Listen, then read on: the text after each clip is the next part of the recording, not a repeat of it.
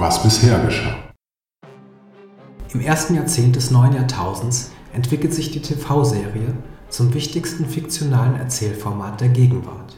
Vor allem durch herausragende Produktionen des US-Pay-TV-Senders HBO wird das dramatische Erzählen über Episoden und Staffeln hinweg zum maßgeblichen narrativen Stil für epische Geschichten wie Die Sopranos, Six Feet Under oder The Wire. In den USA wird das HBO-Prinzip bald von anderen Sendern adaptiert und seit 2008 bekommt die Serienwelle einen weiteren Schub, als Mad Men und Breaking Bad die weltweite Euphorie und Sucht nach neuen Geschichten und Erzählansätzen weiter befeuern. Spätestens jetzt beginnt man sich auch in Deutschland zu fragen, warum es hier nichts Vergleichbares gibt. Doch als das Leuchtturmprojekt im Angesicht des Verbrechens von Regieveteran Dominik Graf quotentechnisch spektakulär untergeht und die gefeierte Polizeiserie KDD Kriminaldauerdienst von Autor Orkun Ertener eingestellt wird, schwindet die Hoffnung, dass sich hierzulande im großen Stile etwas bewegen wird. Es gibt zwar immer wieder Ansätze, wie Weißensee, About Kate oder der Tatortreiniger, aber während die europäischen Nachbarn in Dänemark, Italien oder England schon längst hervorragende und weltweit beachtete Serien exportieren, ist die Entwicklung hierzulande weiterhin enttäuschend. Erst als die Streaming-Plattform Netflix, die das Serienbusiness in den USA revolutioniert hat, 2014 offiziell in Deutschland startet und ankündigt, hier auch produzieren zu wollen, scheint man auf einem der größten Fernsehmärkte der Welt langsam umzudenken. Mit Deutschland 83, Morgen höre ich auf, Weinberg, Kudam 56 oder Die Stadt und die Macht haben die Sender im Jahr 2016 im großen Stile versucht, Kritiker und Zuschauer gleichermaßen zu überzeugen und auch auf dem internationalen Markt auf sich aufmerksam zu machen. Erfolgreich war das nicht immer. Doch die Ankündigungen für 2017 machen klar, dies scheint das Jahr der deutschen Serien zu werden. Die spektakuläre Zusammenarbeit zwischen Sky Deutschland und der ARD unter der Regie von Tom Tikwer, der die Buchreihe des Bestseller-Autors Volker Kutscher als Babylon Berlin adaptiert, wirft ihren großen Schatten voraus. Zudem haben die Streaming-Giganten Amazon und Netflix ihre ersten deutschen Großproduktionen angekündigt und eine vielbeachtete Gangsterserie über die Machenschaften eines arabischen Clans in Berlin-Neukölln feiert bei der Berlinale Premiere. Und das ist nur die Spitze des Eisbergs. Denn gerade schießen überall kleine und große Serienkonzepte und Projekte aus dem Boden und versprechen uns eine Vielfalt wie noch nie. Die Frage, die sich Anfang des Jahres also aufdrängt, ist offensichtlich. Ist Deutschland 2017 endlich serienreif?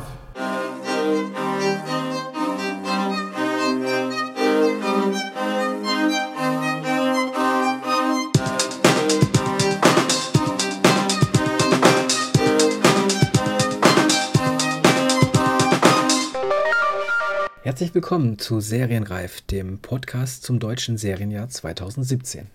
Ich bin Jens Meyer und ich hoffe euch mit dem zurückblickenden Vorspann am Anfang nicht schon zu sehr verschreckt zu haben, aber ich denke, dass er ganz gut den Punkt markiert, an dem ich mit diesem Podcast einsetzen will. Ja, auch mich hat vor vielen Jahren das Serienfieber gepackt. Als Autor und Journalist beschäftige ich mich jetzt schon seit einiger Zeit mit dem Thema Serien und speziell der Serienentwicklung in Deutschland eher kritisch als begeistert, weil man hierzulande einfach in so vielen Bereichen hinterherhinkt und die verantwortlichen Sender und Produzenten trotzdem jahrelang gesagt haben, dass man hier genauso großartige Serien produzieren könne, wenn man nur wolle. Wollte man aber anscheinend lange Zeit nicht. Egal. Ich will jetzt nicht schon wieder die ganze Litanei runterbeten.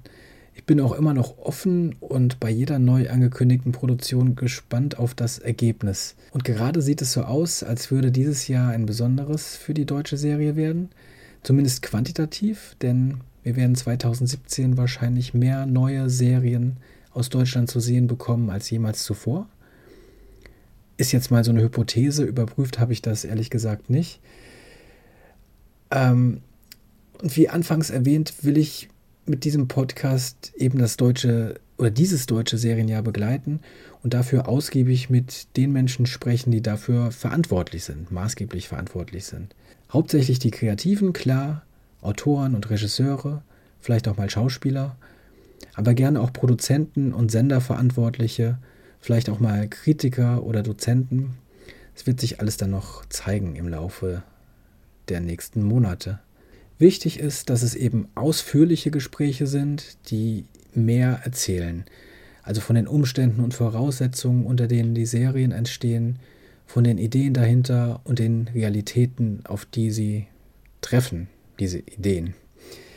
Und natürlich auch von den Menschen selbst, die den Traum von einer einzigartigen Serie aus Deutschland anscheinend immer noch nicht aufgegeben haben. Ja, meine heutigen Gäste bei Serienreif standen von Anfang an ganz oben auf der Liste. Aber ich muss zugeben, dass ich vorher gerne noch mit einem anderen angefangen hätte.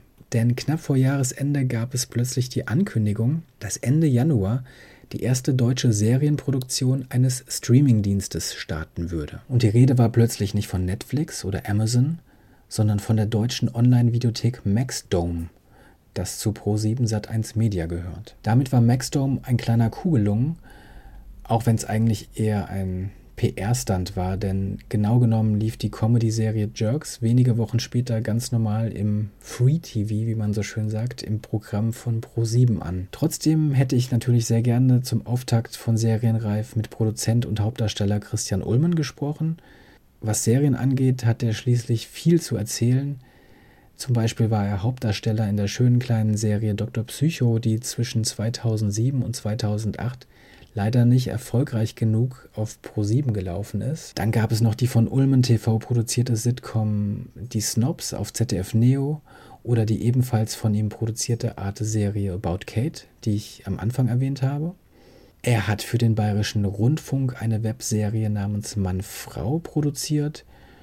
Und nicht zuletzt ist er natürlich durch seine regelmäßige Rolle im Flaggschiff der deutschen Fernsehunterhaltung, dem Tatort, einem Millionenpublikum ein Begriff. Leider hatte Christian Ulmen keine Zeit, aber die Einladung steht natürlich weiterhin, ihn hier jederzeit gerne im Podcast zu begrüßen und mit ihm zu sprechen. Meine, meine ersten Gäste sind übrigens kein Ersatz, sondern standen, wie erwähnt, ursprünglich für die zweite Folge des Podcasts auf meinem Wunschzettel. Als Drehbuchautoren in Deutschland sind ihre Namen zwar weitaus weniger bekannt als der von Ulmen, Dafür sind sie für zwei der interessantesten und wahrscheinlich auch wichtigsten deutschen Serien des Jahres verantwortlich. Sie haben sie erfunden und die Drehbuchvorlagen geschrieben. Ihre Dramaserie Vier Blocks, äh, die sie für den Münchner Pay-TV-Sender TNT Serie geschrieben haben, hat im Februar auf der Berlinale Premiere gefeiert. Darin erzählen sie von einem arabischen Clan und dem organisierten Verbrechen in Berlin-Neukölln. Und zwar ausnahmsweise und fürs deutsche Fernsehen untypisch eben nicht aus der Sicht der Polizei, sondern aus der Innenansicht der Familien. Die von Regisseur Marvin Krehn inszenierte Miniserie mit Kida Kodre Ramadan und Frederik Lau hat bereits im Vorfeld für Aufsehen gesorgt und wird bei ihrer Ausstrahlung im Mai sicher noch großes Interesse nach sich ziehen. Ich plane dann auch noch einmal etwas zur Serie zu machen konkret. Aber bereits jetzt, und deswegen passte der Termin einfach zu gut, läuft eine andere Serie oder die andere große Serie des Autorentrios an. Jetzt werde ich auch mal endlich ihre Namen nennen. Hanno Hackford, Bob Konrad und Richard Kropf haben diese Serie oder diese beiden Serien erfunden und geschrieben. Die andere Serie ist die Hacker-Serie You Are Wanted und dabei handelt es sich um nichts Geringeres als die erste deutsche Serienproduktion für Amazon, die am 17. März weltweit über deren Videoportal zu sehen sein wird. Weit mehr als die drei Autoren steht hier allerdings der Produzent, Regisseur und Hauptdarsteller in Personalunion im Fokus. Denn Matthias Schweighöfer ist zusammen mit Till Schweiger schließlich der Film-Superstar in Deutschland. Doch viel mehr als Film sind Serien natürlich das Medium der Autoren, auch wenn diese in Deutschland immer noch mit fehlender Anerkennung und Wertschätzung zu kämpfen haben und ihre Arbeit leider immer noch viel zu oft von den Platzhirschen bearbeitet und häufig genug verschlimmbessert wird. Mein erstes Gespräch für Serienreif habe ich jetzt mit zwei der drei Autoren, nämlich mit Richard Kropf und Bob Konrad geführt, die mich freundlicherweise in ihr Büro eingeladen haben und mir von ihrer gemeinsamen Arbeit und den Entwicklungen zu vier Blogs und You Are Wanted erzählt haben. Bevor es jetzt endlich losgeht mit dem ersten Gespräch, möchte ich mich nochmal bei euch bedanken, dass ihr euch für Serienreif interessiert. Auch wenn diese Debütausgabe jetzt natürlich noch eine ganze Reihe von Kinderkrankheiten mit sich bringt, das ist mir durchaus klar. Und ich arbeite daran, dass es besser wird äh, in Zukunft versprochen. Und ich melde mich äh, zum Ende nochmal mit weiteren Hinweisen. Für alle, die es jetzt bis dahin nicht schaffen, schon mal vorab. Ich freue mich über jedes Feedback, jedes Podcast-Abo, jede gute Bewertung bei iTunes natürlich und jede Empfehlung bei Freunden oder Kollegen. Die Seite www.serienreif-podcast.de begleitet den Podcast und liefert ab und zu ein paar Hintergrundinformationen, hoffentlich regelmäßig. Äh, sie ist auf Twitter zu finden unter @serienreif, auf Facebook äh, unter slash serienreif auch. Kritik, Lob, Anregungen oder Fragen nehme ich auch gerne unter der Mailadresse mail at serienreif-podcast entgegen. So, jetzt aber erstmal viel Spaß mit dem Gespräch mit den Autoren Richard Kropf und Bob Konrad. Herzlich willkommen zum Podcast Serienreif. Eigentlich herzlich willkommen ist ein bisschen falsch, das zu sagen, weil ich mich bei euch hier eingeladen habe. Äh, ich bin bei euch zu Gast. Wenn ihr euch einmal kurz vorstellen würdet, damit wir eure Stimme zu eurem Namen. Äh, ja, ich bin Richard, Richard Kropf und neben mir sitzt Bob Konrad. Und einer fehlt. Das ist der Hanno. Hanno Hackford fehlt. Der konnte leider nicht. Ihr seid inoffiziell ähm, und auch überhaupt nicht offiziell, nennen euch manche Haribo, weil das äh, die, die Anfangsbuchstaben ja. eurer Namen sind, was ein, ein lustiges ähm, lustiges Spiel ist. Ja, Hanno, Hanno ist der Mann für die Wortspiele und dem für die schlechten, für die schlechten Wortspiele und dem ist natürlich aufgefallen, dass unsere Vornamen Haribo ergeben und ja, er hat es eingeführt hier. Genau. ihr seid zu Gast, oder ich, ich finde es toll, dass ihr zu Gast seid, ähm, weil ihr, glaube ich, momentan die Autoren in Deutschland seid, auf die man wirklich neidisch sein kann, äh, wenn, wenn, es um, um Serien geht, weil ihr dieses Jahr zwei für zwei der größten, wichtigsten Serien, die jetzt so erscheinen in Deutschland, äh, verantwortlich seid. Das ist zum, zum, einer, zum einen ähm, You Are Wanted, das, die Amazon-Serie, die erste deutsche Amazon-Serie, die ähm, jetzt schon äh, Mitte März startet, ich glaube am, am 17. März. Richtig. Ja. Und äh, es kommen zwar mittlerweile, kamen noch welche nach, das heißt mittlerweile ist Deutschland jetzt 86 ähm, auch bei, bei Amazon, aber eben keine Originalserie. Genauso wie jetzt vor, glaube ich, ein paar Wochen bekannt wurde, dass auch Pastewka äh, fortgeführt wird. Richtig. Äh, via Amazon. Aber ihr wart die Ersten, ich glaube, das kann man sagen, und die Einzigen, die auch ähm, exklusiv hier jetzt quasi ähm, auf eine Serie für Amazon geschrieben haben oder, genau. oder kreiert haben. Genau weil ihr nämlich die, ähm, die, die Schöpfer der Serie seid. Also ihr habt sie erfunden. Wie, es da genau weitergeht, können wir gleich nochmal besprechen. Das ist jedenfalls die eine, eine Serie, ähm, bei der ihr mitgearbeitet habt oder die, die ihr maßgeblich ähm, kreiert habt. Die zweite ist Vier Blocks. Das ist eine, eine Serie auf TNT-Serie, die jetzt bei der Berlinale äh, Premiere hatte am, im Februar. Und ähm, da ist das Gleiche. Also ihr seid da die, die äh, die Schöpfer der Serie, habt ihr auch zu dritt zusammengeschrieben. Und ähm, da sieht man auch jetzt schon, dass das, glaube ich, ein, ein Prestigeprojekt ist hier in Deutschland, was sehr viel Beachtung findet. Jetzt schon. Ihr habt extrem viele Presse, finde ich, bekommen dafür, dass es ja die Serie noch überhaupt nicht läuft. Und ähm, ich glaube, TNT-Serie ist auch da sehr daran interessiert, ähm, dass, das, dass das gut läuft. Dementsprechend sind das wirklich zwei, ja, wirklich äh, Vorzeigeserien. Ne? Und wenn, wir, wenn man jetzt seit ein paar Jahren wirklich davon spricht, wo bleiben in Deutschland die Serien, die wir alle sehen wollen, ähm, dann denke ich, gehören die zwei zumindest dazu mhm. ähm, oder haben da so einen Schritt gemacht. Äh, ja, fangen wir vielleicht erstmal an. Ihr seid, ihr seid zu dritt ein Autorenteam, aber natürlich seid ihr als drei äh, Drehbuchautoren erstmal für euch selbst. Wie, wie kommt es, dass ihr quasi so, ein, so eine Art Writers Room gebildet habt? Das äh, liegt, glaube ich, zehn Jahre mittlerweile zurück. Da haben wir uns in einem Writers Room getroffen, weil was jetzt so Mode, ein Modebegriff ist, gibt es in Deutschland in Wahrheit schon ziemlich lang, nämlich in der Daily Soap und in der Telenovela. Und wir haben uns tatsächlich bei einer Telenovela kennengelernt vor zehn Jahren, äh, bei Anna und die Liebe. Und äh, da haben wir mit vielen Kollegen äh, in einem Raum gesessen und ähm, die Mittagspausen dazu genutzt, uns Gedanken zu machen, was wir außer der sehr lustigen Telenovela auch noch gerne machen würden. Ja, genau. Der, der, damals ging äh, diese amerikanische Welle so richtig los. Wir haben damals, glaube ich, alle Mad Men geguckt, Breaking Bad, die ersten Staffeln oder so. Und waren fasziniert und es war ziemlich schnell klar, dass früher oder später diese Welle nach Deutschland kommen würde. Und wir hatten irgendwie da so einen Ehrgeiz und auch so eine Freude daran entwickelt, dass wir dachten, okay, wir wollen da dabei sein und zwar ganz vorne. Und ähm, dann haben wir diese Anna und die Liebe, das war damals in Babelsberg, da sind wir äh, in der Mittagspause immer durch den Park flaniert und haben uns äh, wilde Geschichten ausgedacht. Und ähm, das hat dann eine ganze Weile gedauert. Und äh, wir haben auch mit der ersten Geschichte, die wir äh, entwickelt hatten, sehr weit entwickelt hatten, die wir aber nie äh, wirklich an Sender verkauft haben, bis heute nicht. Da haben wir mal gehört, äh, das wird sich in Deutschland vermutlich nicht durchsetzen, äh, das ist zu teuer, horizontales Erzählen steht der deutsche Zuschauer auch nicht so drauf. Es gibt die Sendeplätze nicht. Es gibt die Sendeplätze nicht. Da war von Amazon und Netflix noch überhaupt nicht die Rede. Und wir sind da aber dran geblieben und äh, haben weiter äh, Ideen gesammelt und entwickelt und ähm, Produzenten gesucht ähm, und dann zum Glück auch gefunden. Und dann gab es eine Woche im Spätsommer 2015, muss man sagen, glaube ich, ne? ungefähr. Ja. Also, äh, wo innerhalb von zehn Tagen äh, wir den Zuschlag für diese beiden Serien bekommen hatten, die wir überhaupt nicht zeitgleich entwickelt hatten. Äh, das war nacheinander. Und da dachten wir, wow, was geht denn jetzt ab? Und da haben wir uns natürlich äh, tierisch gefreut und äh, wussten noch gar nicht, was für ein hartes Stück Arbeit nochmal folgen wird. Richtig. Aber so ein Moment ist natürlich wie ein Sechser im Lotto und ein Blitzeinschlag gleichzeitig. Also das ist äh, sehr unwahrscheinlich. ihr, ihr, habt, äh, wenn ich das gesehen habt, ähm, vorher schon so ein paar Sachen auch zusammen dann gemacht. Äh, unter anderem äh, Soko, für Soko Leipzig auch vier Folgen zusammengeschrieben. Richtig. Ja. War das schon auch so eine, so eine Art Testlauf? Ähm, also ich meine, ihr musstet ja auch erstmal gucken, auch, auch, wahrscheinlich schon vorher, ob das überhaupt funktioniert?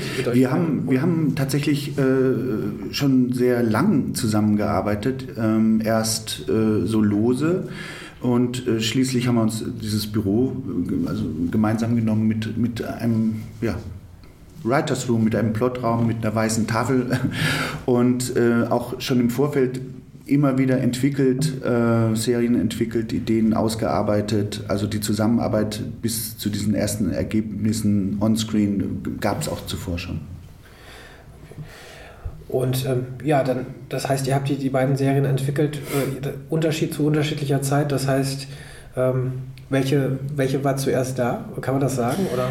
Ähm, bei bei äh, vier Blogs, äh, das hat tatsächlich eine sehr lange Geschichte. Das hat sich äh, sehr weit entwickelt. Da hatte ich irgendwann mal ähm, eine Idee. Ich komme aus Berlin, aus, aus, aus West-Berlin und ähm, habe Anfang der 90er Jahre, so in meinen, als ich 12, 13 oder so war, äh, da tauchten Jugendgangs auf, die irgendwie sehr gefährlich schienen, arabisch oder türkischstämmig.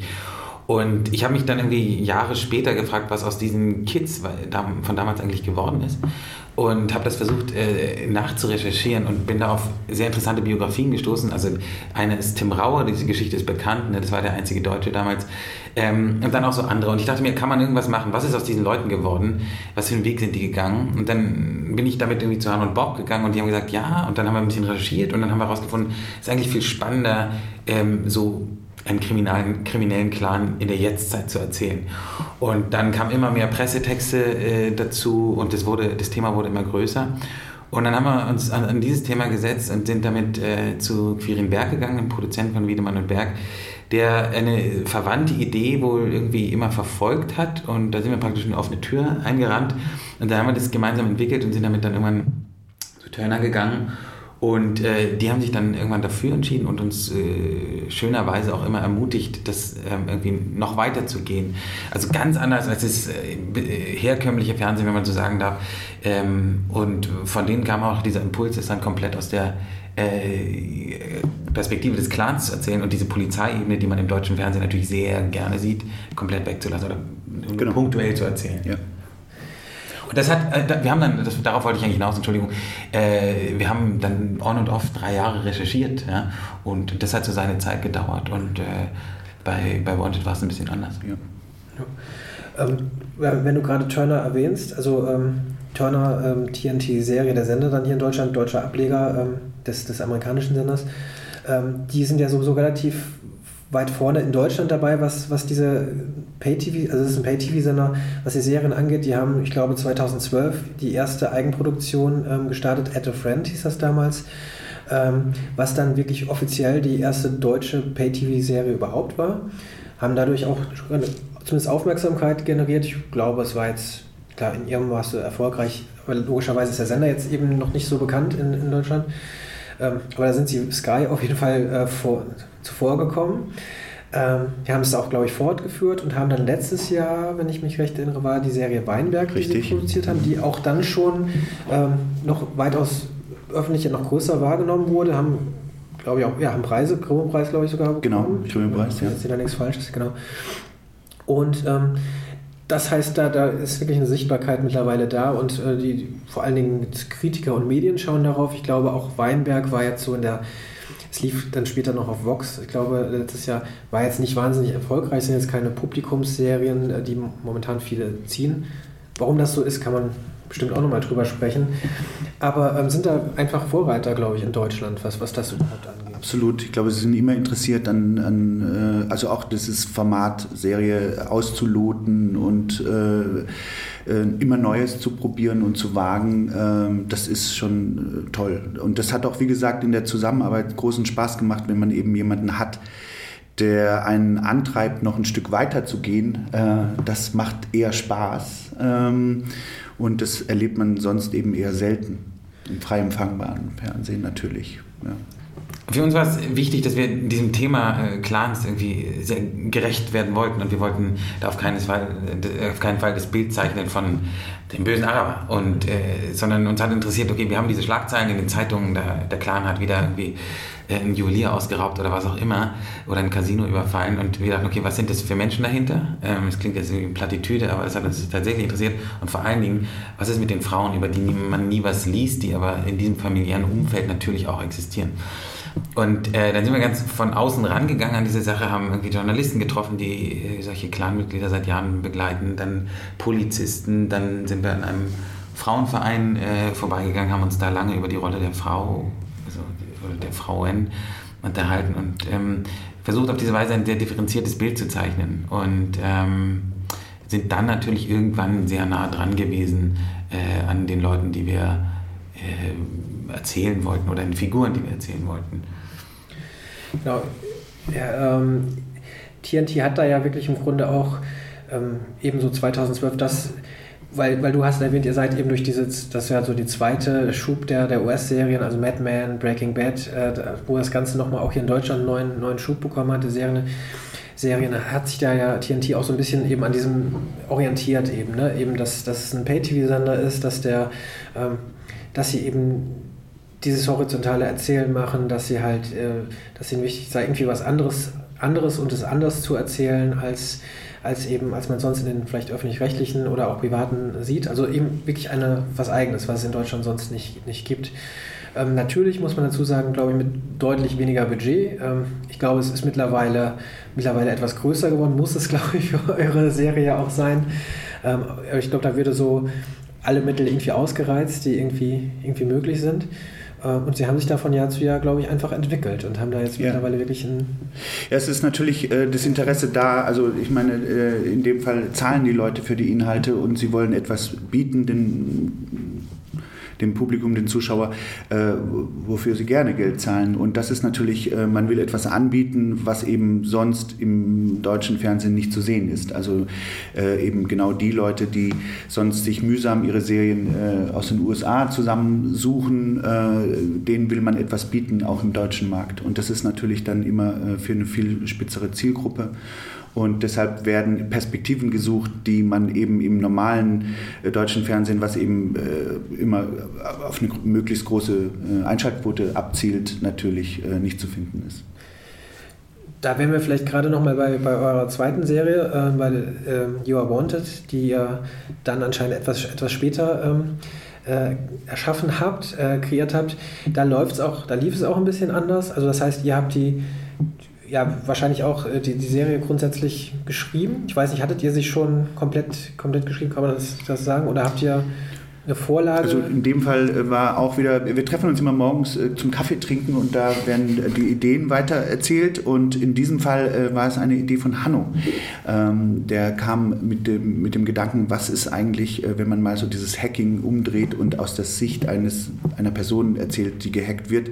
Das heißt, eine Person wird die Identität gestohlen, geklaut, gehackt und äh, er wird, der Hacker gewinnt somit Macht über diesen Menschen und kann ihn umdesignen zu dem, was er will und äh, dazu bringen, alles zu tun, was er möchte. Das war der, äh, der Grundgedanke an dieser Geschichte und die haben wir dann ausgearbeitet. Genau, da ähm, haben wir äh, sehr schnell eine Produktionsfirma gefunden. Das war in dem Fall äh, Warner Bros. TV und ähm, haben das mit denen sehr weit entwickelt. Also die Stories für die kompletten, die erste Staffel, also die ersten sechs Folgen. Und ähm, die haben dann äh, Matthias Schweighöfer an Bord geholt, ähm, der da sofort Interesse dran gezeigt hat. Und äh, mit diesem Paket, also ähm, den Büchern, ähm, sowie Matthias Schweighöfer als Schauspieler, Produzent und äh, auch Regisseur, äh, ist dann Amazon ähm, sehr interessiert geworden und äh, hat sich dafür interessiert und äh, die haben das dann eingekauft praktisch.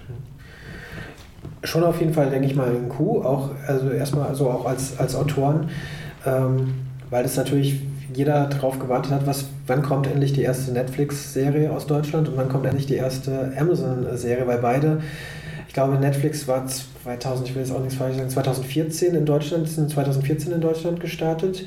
Äh, Amazon Prime in der Form ähm, etwas später, ja, glaube ich. Ja. Und ähm, da war relativ schnell klar, okay, sie würden auch deutsche, deutsche Serie oder Inhalte produzieren und alle haben darauf gewartet, wer wird es jetzt und ähm, eins davon äh, habt ihr gemacht, das heißt, da schauen wirklich viele drauf. Und ähm, da ist wahrscheinlich auch relativ schnell klar, dass es irgendwie wahrscheinlich anders läuft als ihr habt alle Erfahrung mit konventionellen, ich nenne es mal konventionellen ja. Fernsehsendern, also ja. das heißt vor allen Dingen öffentlich-rechtliche, aber auch, ich glaube, ihr habt auch alle für private, äh, klar, eure, äh, eure äh, Daily war sowieso, was Seite ja, 1, glaube ich. Das war Seite 1, richtig. Äh, irgendjemand hat auch für gute Zeit, schlechte Zeiten Storyliner oder sowas? Wir beide. Ich, äh, ich habe da angefangen, das war meine erste Station, aber sie haben mich nach drei Monaten gefeuert. okay, da ich stoche jetzt nicht tiefer in der Wolle. Es ist jetzt tief. nee, genau, also ihr habt einfach und, und äh, ARD, ZDF sowieso auch beide, yeah. also WDR habt ihr yeah. auch zusammengeschrieben. Yeah. Das heißt, ihr habt die Erfahrung gemacht. Ähm, Habt ihr, habt ihr da relativ schnell gespürt, dass ihr dann eben, wenn, wenn hier so jemand wie Amazon ins Spiel kommt, dass, es da anders läuft? Also ähm, erstmal, wenn Amazon ins Spiel kommt, Amazon äh, bietet am erstmal den gleichen Freiraum eigentlich äh, wie andere auch. Also dass auch sie wollen natürlich etwas bieten, was man im äh, frei empfangbaren Fernsehen so nicht sieht.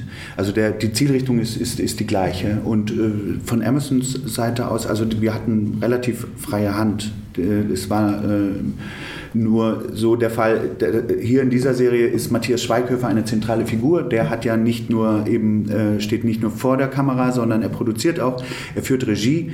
Äh, insofern hatte er eine zentrale und sehr wichtige und äh, starke Funktion auch auf die Bücher. Ja, genau. Also der ähm, Amazon hat uns da ermutigt, auch äh, beizugehen. Wir, wir hatten keinerlei ähm, Einwände. Wir haben dann natürlich auch Bilder, die man in der Serie, die man im frei empfangbaren Fernsehen äh, nicht sehen würde. Und die machen das Ganze natürlich besonders. Ähm, aber wie Bob schon sagte, ähm, in dem Moment, wo man einen, einen Star wie Matthias Schweighöfer äh, an Bord hat, ähm, ist ganz klar, dass der ähm, das dann irgendwann im Laufe des Prozesses zu seiner Serie macht. Und ja, so ist es. Aber es ist ja auch, ich meine, es ist ja interessant. Bei, bei vier Blogs kann man sagen, ich, ich hatte ja, ähm, Bob, dich habe ich kennengelernt, euch beide habe ich kennengelernt. Ihr wart beide bei einem, bei einem Setbesuch, der den es für Journalisten gab in Neukölln, bei einem Dreh von vier Blogs. Und ähm, ja, ich glaube, ähm, auch daran war schon zu sehen, dass ihr da wart. Ich weiß nicht, ob es nur für die Presse war, aber ähm, dass ihr da vor Ort wart zumindest. Und äh, dass ihr da schon, glaube ich, anders involviert wart nochmal in dieses ja. Projekt. Also ich glaube, auch da gab es einen Regisseur. Ähm, Marvin Krenn. Genau, Marvin Krenn, der ähm, vor allen Dingen äh, so Kinofans durch, dadurch bekannt ist, dass er eben Splatter-Horror. Äh, Ja. Deut- Genau. da, warum lachst du? Ist doch schon so, oder? Ja, ja, total. total. Äh, äh, zuletzt, jetzt muss ich aber selbst nochmal gucken, wie so eine Rambock Ja. Rambock und der und so. Blutgletscher. Hamburg war, glaube ich, Zombie. Äh, Zombie in Berlin, richtig, dann der Blutgletscher. Ja. Äh, das ist äh, in den Bergen an einem Gletscher äh, spielt das äh, eine Ja, wir, wir, immer, wir wir sagen immer, also es hätte kein anderer Regisseur äh, aus dem deutschsprachigen Raum wahrscheinlich äh, diese Serie so machen können wie Marvin. Äh, Das hat er wirklich fantastisch umgesetzt. Äh, aber wir hatten auch immer wieder äh, fantastische Momente, wo dieses Splatter-Gen in ihm. Ja. Wir müssen alle im Blut baden. Nein, Marvin, müssen wir nicht. Ja gut, äh, gut es, es ist dann schon eben ein, ein starker Genre-Regisseur, denke ich mal, und der auch eben Spaß an dieser Inszenierung hat. Ähm, was man vielleicht, ich hatte ja eben das Glück, dann diese ersten zwei Folgen zu sehen. Man, man, man merkt es schon, dass er einfach Lust am, auch an Action natürlich hat, das zu inszenieren und an einer extrem schnellen äh, Schnitten. Ne? Das ist schon sehr äh, stylisch und sehr äh, zeitgemäß wirklich auch da, da inszeniert. Genau, aber ihr habt, ihr habt das quasi mit ihm zusammen, äh, kann man schon sagen, Ja. entwickelt dann weiter. Also er kam ins Boot. Also wir hatten, auch hier war der Gang ein ähnlicher. Wir haben also angefangen mit der Idee äh, und dann ein erstes Konzept, äh, das so einen Überblick über diese ersten sechs Folgen bietet und äh, die Charakterisierung der, der Protagonisten. Äh, das haben wir dann zusammen eben mit Wiedemann und Berg, mit Quirin und mit äh, Turner, Anke, äh, Greifeneder ausgearbeitet und ähm, Treatments für jede Folge und die Bücher sind schon in die Bücher gegangen und dann kam Marvin dazu, was dem Ganzen nochmal einen totalen Schub gegeben hat. Also er hat eben mitgebracht das Casting äh, und wir waren immer sehr eng in der Zusammenarbeit. Wir saßen hier auch zusammen und haben dann eben gemeinsam äh, die Regiefassung geschrieben. Also er hat sich das dann zu eigen gemacht. In, dem Sinne, wir sind zusammen nochmal durchgegangen. Er hat mit den Schauspielern, die es schon gab, eben auch äh, Proben gemacht und die, die Informationen, äh, die da, also das Wissen, was da, äh, also das Feeling, was da entstanden ist, floss dann alles auch nochmal ein. Äh, dann die Locations wurden gleichzeitig gesucht. Das war ein sehr schöner Prozess, weil es reicherte sich so Baustein für Baustein an. Und wenn man da dabei ist und es gemeinsam macht, macht es einen halben Spaß. ja, es war toll, weil wir die gleiche Vision hatten und uns gegenseitig aber auch immer ausgetestet haben, äh, wie weit kann man gehen, in, in welche Richtung, passt das dazu, passt das dazu. Und ähm, das war ein ähm, zum Teil auch natürlich konfliktreicher Prozess, aber es war, hat immer Laune gemacht und wir hatten immer das Gefühl, ähm, wir freuen uns auf dieses Ergebnis. Und als wir die ersten Bilder gesehen haben nach dem ersten Drehtag, da Ja. waren wir wirklich begeistert. Es war auch schon ähm, bei den Castingbändern, es war einfach ein Wahnsinn, weil es war natürlich klar, dass es schwer sein wird, ein Cast, äh, der, also es gibt nicht so viele arabisch, türkisch, persisch-stämmig äh, äh, Schauspieler. Ähm, das ist eine begrenzte Zahl und wir haben fast nur solche Protagonisten. Es wird schwierig, die zu finden und wir waren begeistert von den Bändern, die wir gesehen haben. Es war wirklich jedes Mal, wenn ein Charakter dazu kam, äh, hat es, hatte, und man so ein Bild im Kopf hatte plötzlich. Ähm, die Figur Abbas Wesel zum Beispiel äh, und äh, alle. Äh, es war eigentlich, eigentlich äh, Latif, die Figur, äh, Massiv, der Rapper und alle. Samir, ähm, es war toll. Also es war toll, wie sich das so nach und nach mit Leben füllte. Ja, also man merkt dann da ja eben schon in dem Cast, in der, in der Besetzung, dass da sehr drauf geachtet wurde, dass das, das äh, äh, schreckliche Wort äh, authentisch äh, oder das überstra sehr überstrapazierte Wort authentisch, äh, das wurde schon versucht, eben das eben in, in dieser Richtung zu besetzen, einfach weil du hast schon einen, zwei, zwei Leute aus dem Hip-Hop-Bereich, äh, massiv natürlich ganz bekannter Rapper, äh, Faisal auch, ähm, der sowieso noch eine ganz andere Hintergrundgeschichte hat. Das kann man ja äh, bestimmt herausfinden mit einem leichten Googlen. Äh, und eben aber auch Leute eben aus der, aus der Gegend auch. Ne? Ich glaube, ein, das ist zum Beispiel ein relativ bekannter äh, ein Wrestler Ja, aus dem. Äh, Cash Money Erkan. Genau. Eben, das- Nicht zu vergessen, ich habe jetzt, das, das Ding ist immer, man nennt immer erst die Männer, aber Ja. diese Serie wird erst zu dem, was es ist, natürlich durch die ganzen Frauenrollen. Und wir haben äh, hervorragende ähm, Schauspielerinnen, ähm, die die Rollen darstellen. Und ähm, man, vergisst es immer, weil die, die, Männer trommeln immer am lautesten. Aber es sind eigentlich die, die, die, es ist ja auch dieses, dieser Wechsel äh, der, der Erzählwelten, die so Spaß machen und äh, da waren wir auch geflasht von allen Schauspielern. Ja, und, und äh, also das ist jetzt hier ein Hörspiel, aber äh, man kann verraten, dass wir, Hanno, äh, Bob, Hanno und dass wir drei ähm, weiße Männer sind aus gut bürgerlichen Verhältnissen.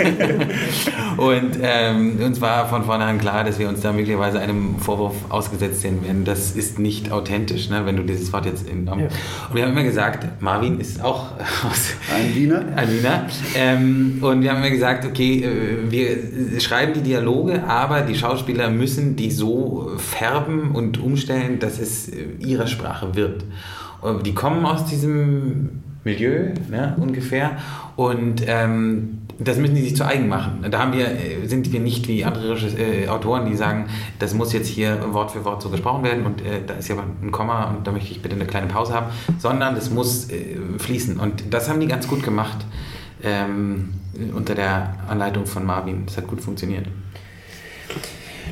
Wir haben äh, über Marvin gesprochen, auch wie er dazu kam.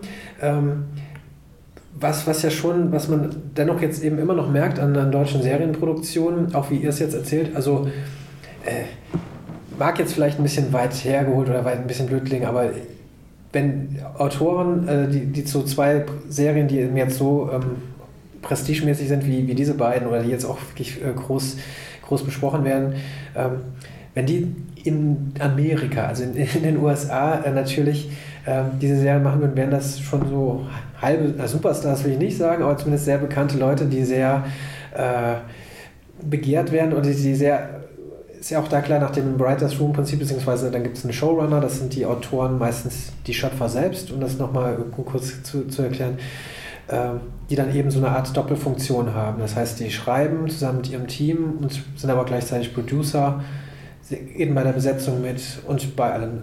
Dass es hier in Deutschland eben sowas gibt es nicht oder noch nicht, vielleicht Vielleicht kann es im gewissen Rahmen ein bisschen anders entstehen. Momentan sieht es vielleicht nicht so aus, als ob es genau so ein System gäbe. Jetzt sitzen wir hier. Ihr habt mir relativ äh, schnell netterweise zugesagt. Ähm, äh, man hat, es schweren viele Namen eben herum, die eben diese, diese Dinge inszenieren. Ihr werdet relativ prominent trotzdem genannt, verhältnismäßig für, für Deutschland als die Autoren. Aber äh, ja, äh, ein bisschen als Autor, so das hundertprozentige Mitspracherecht für eine, für eine Serie, die man vielleicht selbst kreiert hat, hat man einfach noch nicht. Ich denke mal, ähm, da habt ihr irgendwie. Ja, das stimmt. Also das Showrunner-Prinzip ist in Amerika, äh, wie du gerade gesagt hast. Ne? Meistens ist derjenige, der die Idee zu einer Serie hatte, der schreibt meistens auch die erste Folge einer Serie und hat dann äh, die inhaltliche Kontrolle nicht nur über sämtliche Drehbücher, sondern auch über die Inszenierung. Da sind, äh, fungieren dann die Regisseure eher als Zulieferer einer, einer Arbeit. Und ähm, das geht dann, der, der Showrunner hat auch die Kontrolle über das Kostüm bis hin zum Schnitt. Also der hat, der kommt, das komplette künstlerische Konzept kommt aus einer Hand.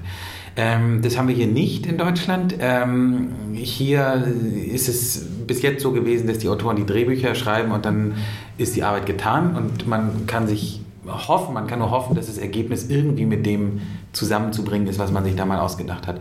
Das ist leider, muss man sagen, nicht immer der Fall. Im Gegenteil, man ist oftmals sehr frustriert. Ähm, aber äh, wir hoffen einfach, dass äh, sich da jetzt ein bisschen was tut. Und ähm, äh, wir setzen uns dafür natürlich auch ein. Wir wissen auch zum Beispiel, dass bei der Netflix-Serie das, glaube ich, schon anders gemacht wird, ohne dass wir da jetzt äh, zu viel verraten.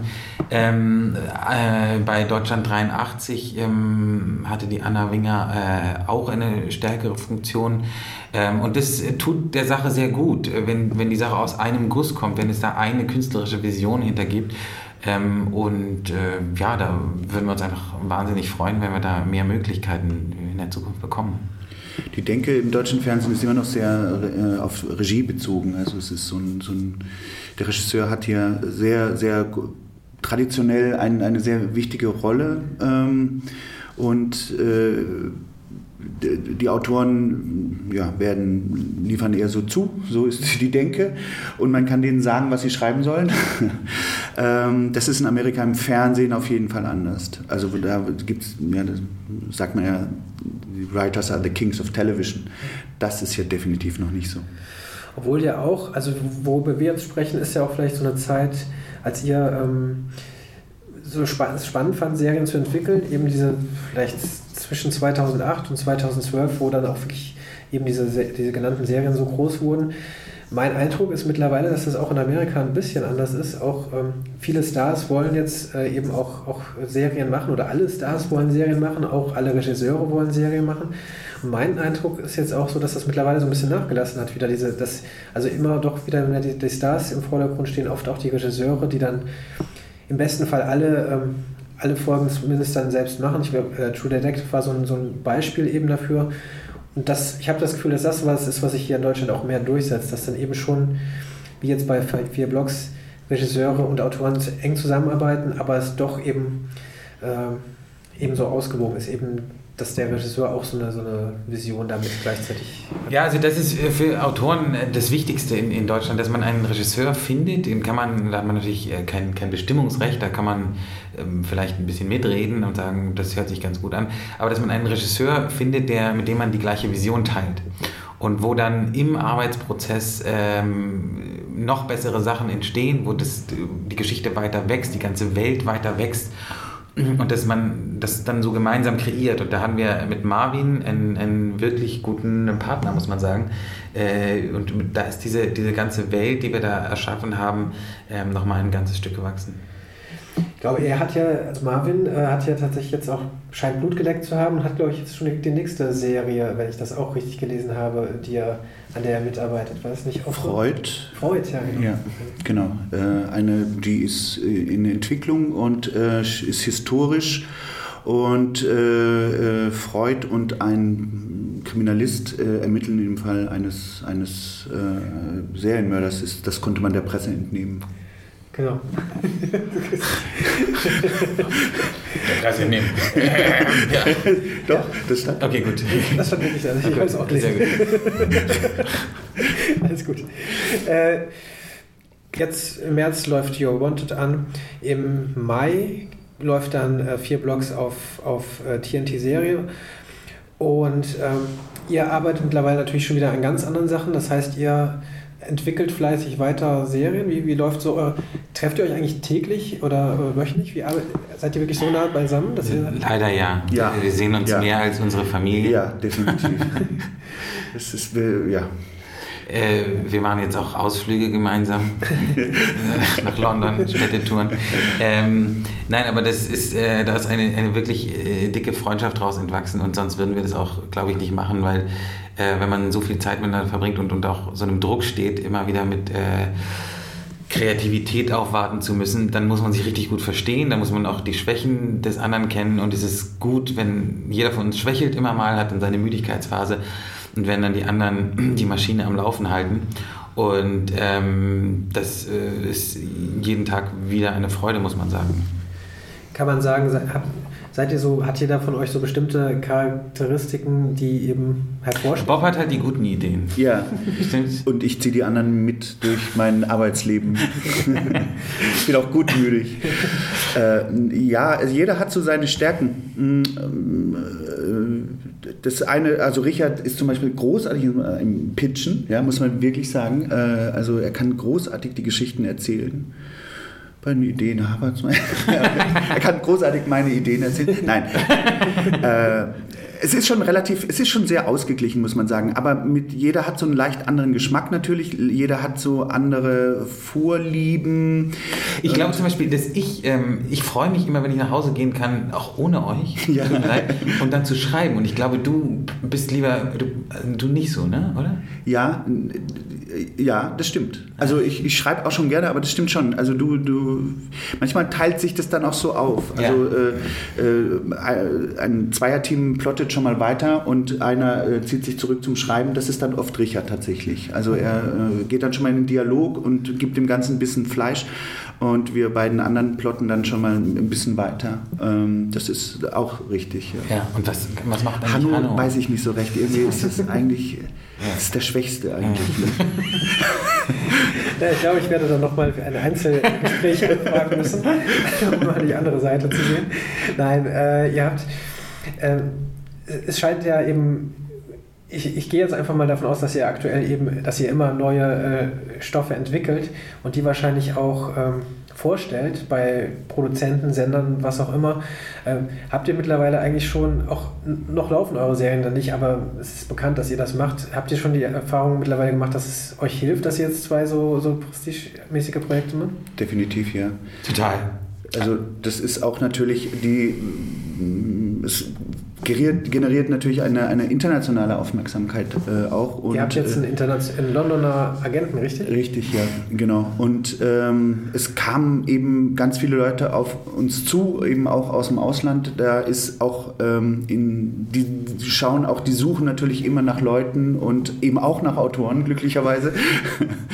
Und da hatten wir dann gleich sehr viele Kontakte und Gespräche, die waren alle sehr spannend und sehr toll. Und gerade wenn man dann tatsächlich da mal reinschauen darf, was international alles so in Entwicklung ist, ist es sehr, sehr spannend. Ähm, es hat uns schon viel gebracht, natürlich, klar. Und äh, es, ist, es ist auch so, dass wir jetzt wirklich an, an, an wieder tollen Ideen arbeiten dürfen. Ein paar hatten wir selber, ein paar kamen auf uns zu, äh, wo wir sofort Ja gesagt haben. Und dann ist diese Euphorie natürlich immer groß, aber was immer gleich bleibt, ist ähm, die, die Arbeit wenn es dann losgeht und wenn man anfängt, das zu plotten, also die, die Geschichten im Detail auszuarbeiten, die Charaktere, das ist immer, die Arbeit bleibt immer gleich hart. Ne? Also ja. man, man kann sich nie auf eine Routine verlassen. Es wäre auch schlecht, wenn man sonst in eingefahrene Erzählmuster kommen würde. Ähm, es, ist, es bleibt einfach, es bleibt, die Arbeit an sich bleibt hart. Ja, das ist vor allen Dingen nach so einem Hoch, was wir ja gerade hatten auf der Berlinale. Es war natürlich wunderschön, das auf einer großen Leinwand zu sehen, mit Publikum, das mitgegangen ist, mit Szenenapplaus und Zwischenrufen. Und das hat richtig, richtig Freude gemacht. Und der Tag danach ist natürlich so, und jetzt, dann sitzt man wieder vor der weißen Tafel mit seinen äh, Karteikarten und dem Edding in der Hand und dann Szene 1. Und, und dann fragt man um halb zwölf, wo gehen wir eigentlich Mittag? ja, das ist schon ein hartes Erwachen natürlich. Habt ihr denn, habt ihr denn groß gefeiert? Es gab ja eine große Party nach der, nach der, äh, nach der Premiere. Habt ihr denn ordentlich mitgefeiert? Hat, habt ihr Kopfschmerzen am nächsten Morgen, als ihr am Tisch saß mit den Karteikarten? Oder? Ich, ich war leicht äh, krank, von daher habe ich nicht getrunken auf unserer Party. Was, ich war so froh am nächsten Tag, weil wir hatten um 9 Uhr schon den nächsten Termin wieder. Ja. Und das war für die beiden anderen, die sehr gut gefeiert haben, etwas härter ja. als für mich. Aber das war es wert. Also wir haben eigentlich jahrelang nur auf diese Nacht hingearbeitet. ja. Und dann werde ich krank. ja, gut. Äh, wir haben noch über diese Zusammenarbeit gesprochen, gerade als Autoren, gerade hier in Deutschland, wo, wo es eben vieles Einzel, die meisten sind Einzelkämpfer. Mittlerweile gibt es eben Ansätze, ähm, das, das zu verändern. Gerade junge Autoren, glaube ich, sind da ähm, auch affiner einfach und kennen das einfach äh, mittlerweile, dieses Writers Room Prinzip. Ich glaube, du hast, äh, Richard, auch äh, bei, einem, bei diesem DF, DFFB ähm, gab es ein äh, Projekt. Äh, genau, ja, das machen wir mittlerweile alle drei. Ähm, ähm, da ja, fungieren wir als ähm, Mentoren für äh, europäische Studenten, äh, Drehbuchstudenten. Und das machen wir jetzt äh, gemeinsam, glaube ich, im dritten Jahr. Ich mache es schon ein bisschen länger. Ähm, und das ist toll. Da, also das ist, dauert immer ein Wintersemester lang und da entwickelt man äh, oder da unterstützt man äh, Studenten dabei, ähm, eine Serienbibel zu entwickeln. Äh, Bibel heißt es, wenn man einen Überblick über alle Folgen hat und, und äh, die Figuren so, das ist so. Ähm, ja, und das, das macht Spaß und zu sehen, mit was für Ideen die so ankommen und ja. auf welchem Stand die sind. Ja. Und äh, da entstehen manchmal tolle Sachen. Ich weiß nicht, ob das Serial Eyes Serial heißt das Programm, sollte man äh, nochmal erwähnen. Ja. es macht wirklich einen totalen Spaß. Es sind auch jedes Mal, es ist natürlich ganz spannend. Äh, einfach, es ist ja wie, wie so in, in Grabbelsack zu greifen. Äh, man bekommt ein Projekt zugewiesen und liest es zum ersten Mal und trifft sich dann mehrfach mit den Studenten, begleitet äh, die über die verschiedenen Stadien dieser Arbeit äh, bis eben zum, zur Bibel und zum Pilotbuch. Und mal ist es eine Comedy, mal ein, ein, ein historischer Stoff, mal ein Thriller. Es ist, es ist immer wieder äh, lustig und spannend äh, und toll, da dabei zu sein. Und man kann ihn auch so ein paar Zähne ziehen. Also äh, diese romantische Idee von einem Autor, der sich eine Idee für eine Serie ausdenkt und dann daran arbeitet und ein Jahr lang nichts anderes tut Äh, das ist ein ganz großer Quatsch. Also, davon kann kein Mensch jemals leben. Äh, wenn wir arbeiten, also ich glaube jetzt aktuell haben wir gleich wieder fünf, sechs äh, Serien, die irgendwo in irgendeinem Stadium sind. Und ähm, man weiß nie, ob nicht irgendwie zehn Wochen vor Drehbeginn alles zusammenbricht, die Finanzierung und alles abgesagt wird. Und dann hat man als Autor ähm, natürlich ein Problem, weil wir in Deutschland äh, so bezahlt werden, dass wir die Hälfte unseres Honorars erst mit Beginn der Dreharbeiten bekommen. Und da muss man sich immer ein bisschen absichern und auf ein paar mehr Pferde setzen und das versuchen wir den Studenten dann auch mit auf den Weg zu geben. Ja. Was mich in dem, in dem Rahmen noch interessiert, also ihr sprecht dann, das, ich glaube, das Programm, du sagst, es gibt schon ein paar Jahre oder zumindest eine, gewisse Zeit. Es gibt mehrere ähnliche Projekte mittlerweile oder immer mehr. An, an Unis wird es auch, gerade auch in Filmunis, jetzt immer öfter äh, gebracht. Auf der anderen Seite ist, glaube ich, mittlerweile spricht man ja sogar vom Peak TV äh, im im Fernseh- und Serienbereich, vor allen Dingen, vor allen Dingen in den USA, weil es natürlich mittlerweile so ein, so extrem viele Serien gibt. Jetzt nochmal nach diesem, nach Netflix eingestiegen ist Amazon mittlerweile jeder, der irgendwie einsteigen kann, steigt ein. Und es kommen unfassbar viele Serien. Ähm, erstens, wie schwer ist es überhaupt auch noch wirklich da mittlerweile wirklich einen originellen Stoff zu finden, aber auch gleichzeitig der nicht zu abgedreht. Also mittlerweile hat er das Gefühl, ein, es muss möglichst verrückte Idee sein, damit es irgendwie sehr noch originell ist. Also ja. Es ist sehr schwer. Und es ist natürlich, man ist ja immer auf der Suche nach, äh, nach Ideen und manchmal liegt so etwas auch in der Luft. Also als wir vier Block nachdem wir eben bekannt wurde, wir machen vier Blogs, also nachdem das veröffentlicht wurde, haben wir eben von mehreren Seiten gehört, dass dieses Projekt nicht nur einmal in Entwicklung war, sondern ähnliche Themen äh, zwei, zwei bis dreimal, glaube ich, sogar in Entwicklung waren. Also wir selbst haben das auch natürlich mehrfach äh, schon erfahren, gerade jetzt jüngst mit einer Idee, die wir äh, vor einigen Monaten angefangen haben zu entwickeln. Und als wir uns entschlossen haben, dann äh, rauszugehen, äh, haben wir gehört, ah, das ist, wir sind nicht die Einzigen, die an diesem Stoff und an dieser Welt arbeiten. Ähm, ja, klar, das ist immer der Fall. Umso mehr muss man eben äh, mehrere Ideen parallel entwickeln, weil wenn man ein Jahr lang an einer wunder wunderschönen Idee arbeitet, die aber schon gedreht wird, was durchaus passiert, ähm, ist das schade. Ähm, nichtsdestotrotz es gibt ja auch nicht nur einen Liebesfilm oder nicht nur einen, nicht nur einen im deutschen Fernsehen, nicht nur ein Krimi. Äh, das heißt, es ist immer auch die äh, Herangehensweise an den Stoff äh, auch spannend. Also das heißt, wirklich was Neues zu finden, ist sehr, sehr schwer.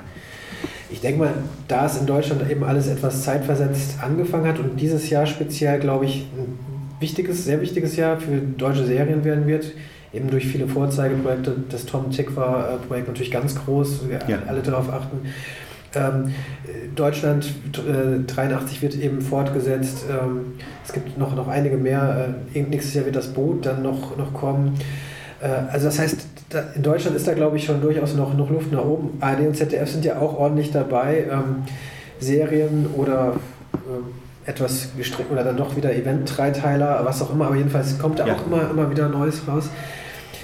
Ähm, ihr habt es ja bei, bei vier Blogs, ist dann doch ein sehr einerseits lokales Thema, weil es eben in Neukölln spielt. Auf der anderen Seite ist es logischerweise ein, ein, Thema, was überall funktioniert, weil jeder so eine Ecke kennt. In, jeder, in jedem Land, in jeder Stadt oder in größeren Stadt gibt es eben sowas. Ähm, you Are Wanted, ich habe es jetzt selbst eben noch nicht gesehen. Ich kenne nur die, die Trailer und so weiter, aber das scheint mir eine, sehr, eine etwas universellere Geschichte zu sein, die jetzt nicht so äh, auf, auf den Ort fixiert zu sein scheint. Äh, aber ich denke mal, in Deutschland ist noch Luft, um da Themen rauszuholen. Äh, ja, es ist jetzt schwer wahrscheinlich euch zu fragen, was euch, was euch reizen würde, ohne dass ihr da was, dass, ohne dass ihr da was verraten könnt. Ähm, ja, was, ähm, was wir gerne, glaube ich, als nächstes machen würden, ist ähm, das Genre mal ein bisschen zu wechseln. Also das eine ist eine, äh, Vier Blocks ist eine Dramaserie, ähm, Wanted ist eine Thriller-Serie geworden, ähm, aber wir beide mögen, auch wenn wir jetzt nicht lustig rüberkommen, wir mögen, wir lachen gerne. Stimmt's, Bob? Du ja, auch? total. Ja. Ich wurde, ich, ich, Entschuldigung, nur weil im Hintergrund jetzt so Lärm ist, es, es, es wird schon äh, hier geputzt, es ist recht Ach, spät. Ist geputzt? Ich dachte, das wäre ein Hund, ein kleiner Hund, der Nein. Der wird Stunden Entschuldigung, wollen wir nochmal, willst du nochmal von vorne anfangen? ähm, nein, wir würden, wir würden sehr gerne ähm, in Richtung ähm, Comedy oder Dramedy äh, arbeiten. Ähm, weil natürlich so eine Beschäftigung mit solchen harten Themen, das hat ja alles immer Einfluss so auf die eigene Stimmung und Befindlichkeit. Und ähm, ich habe auch gern mal wieder eine gute Zeit mit dir, Bob. Ja, äh, da freue ich mich schon drauf. Ja? Ja. Okay, also Das ist natürlich tatsächlich so, äh, es macht auch immer Spaß, also wenn man sich auch beim Schreiben immer selbst überrascht, ne? also nicht irgendwie was einmal durchgeplottet ist, dann so stur runterschreibt, das macht immer Spaß dann äh, das Gefühl zu kriegen, ach jetzt muss hier mal was anderes passieren und dann flexibel genug zu sein, zu sagen, jetzt dann nehmen wir diese Kurve doch, klingt doch super.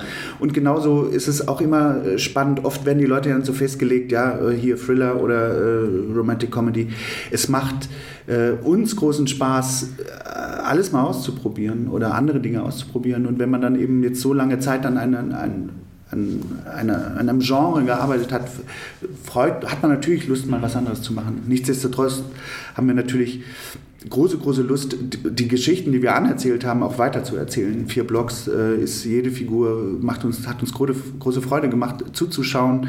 Ähm, und die wollen und würden wir sehr, sehr gerne weitererzählen, natürlich. Äh, da, da würde, ich, würde mich gerade noch anschließen. Beides sind ja zufällig, weiß ich nicht, äh, sechs Folgen-Serien. Ähm, auch das ist, glaube ich, in, in Deutschland ja eben noch nicht äh, selten, dass eine Serie wirklich diese 12, 13, was ja so mittlerweile so ein, so ein kleiner 10 bis 13 Folgen Standard geworden ist. Ähm, ist das auch, war das so angelegt von Anfang an eigentlich? Oder hat sich das, ergibt sich sowas? Ähm, Äh, ich glaube, in dem Fall war es. Ich glaube, vier Blogs war zuerst acht Folgen. ja? Ja. Oh, Es ist so eine, so eine, so eine gängige Größe im, im Miniserienformat einfach. Das, ist, das sind die sechs Folgen, die sind äh, für, äh, für eine Geschichte eine, eine ganz gute Länge, weil ähm, man kann die gut erzählen, es wird nicht zu anstrengend äh, in der Erzählung. Ist auch eine Geldfrage, muss man ja sagen. Ja, genau. Und wenn es schief geht und äh, nach zwei Folgen das keiner mehr sehen will, dann und man hat noch zehn Folgen auf Halde, dann ist halt äh, das in Deutschland ein, ein größeres Problem, als wenn man äh, das in den USA herstellt und weiß, man kann es auf jeden Fall weltweit irgendwie noch vermarkten und möglicherweise das Geld wieder reinholen. Was auch schade ist, man, die längeren Formate sind äh, natürlich auch sehr schön und es ist fürs Publikum natürlich besser, wenn ich mal drin mich eingelebt habe in einer Serie, möchte ich doch so lang wie möglich drin bleiben und äh, da ist sechs Folgen leider ein bisschen kurz. Ja. Na gut, aber ähm, man, will, man freut sich ja mittlerweile wirklich schon, äh, schon darüber, dass es jetzt an, an diesem Punkt ist. Also das sah wirklich, glaube ich, vor drei, vier Jahren noch ein bisschen anders aus.